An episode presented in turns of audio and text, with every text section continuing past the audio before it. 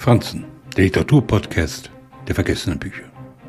Wenn Autoren in die Zukunft blicken oder durch ihre Geschichten nachweisen, dass die Zukunft längst in der Gegenwart angekommen ist, neigen sie dazu, am Ende ein Happy End zu setzen, damit ein Hauch von Hoffnung zurückbleibt.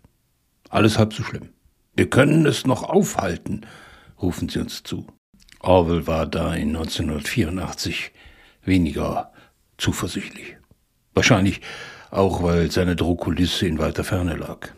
Anthony McCartan beschreibt in seinem Roman Going Zero einen Beta-Test.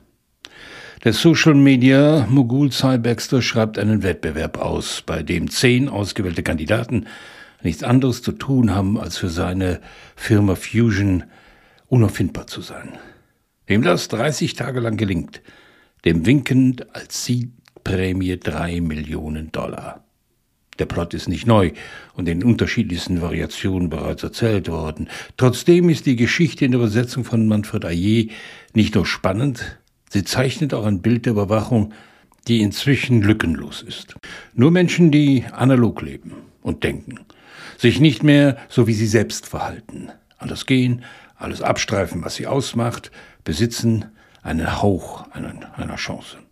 Cy Baxter soll bei bestandenem Beta-Test ein milliardenschwerer Vertrag mit der CIA herausspringen, die offiziell nicht in den USA tätig werden darf, aber aufgrund der Massen an Daten neue Möglichkeiten sieht, die offiziellen Bestimmungen zu umgehen.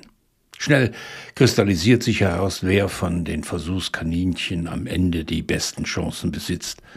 Eine Bibliothekarin aus Boston, Sie hat sich aber nicht des Geldes wegen auf dieses Spiel eingelassen und handelt auch nicht allein. Ist sie überhaupt sie selbst? McCartan versteht sich auf das Spiel mit Ebenen, die sich verschieben. Sein Schreckensgespenst einer überwachten Welt gipfelt in der Annahme, dass wir keine Privatsphäre mehr wollen, sie längst aufgegeben haben. Was soll's also? Sollen sie doch ruhig alles über uns wissen.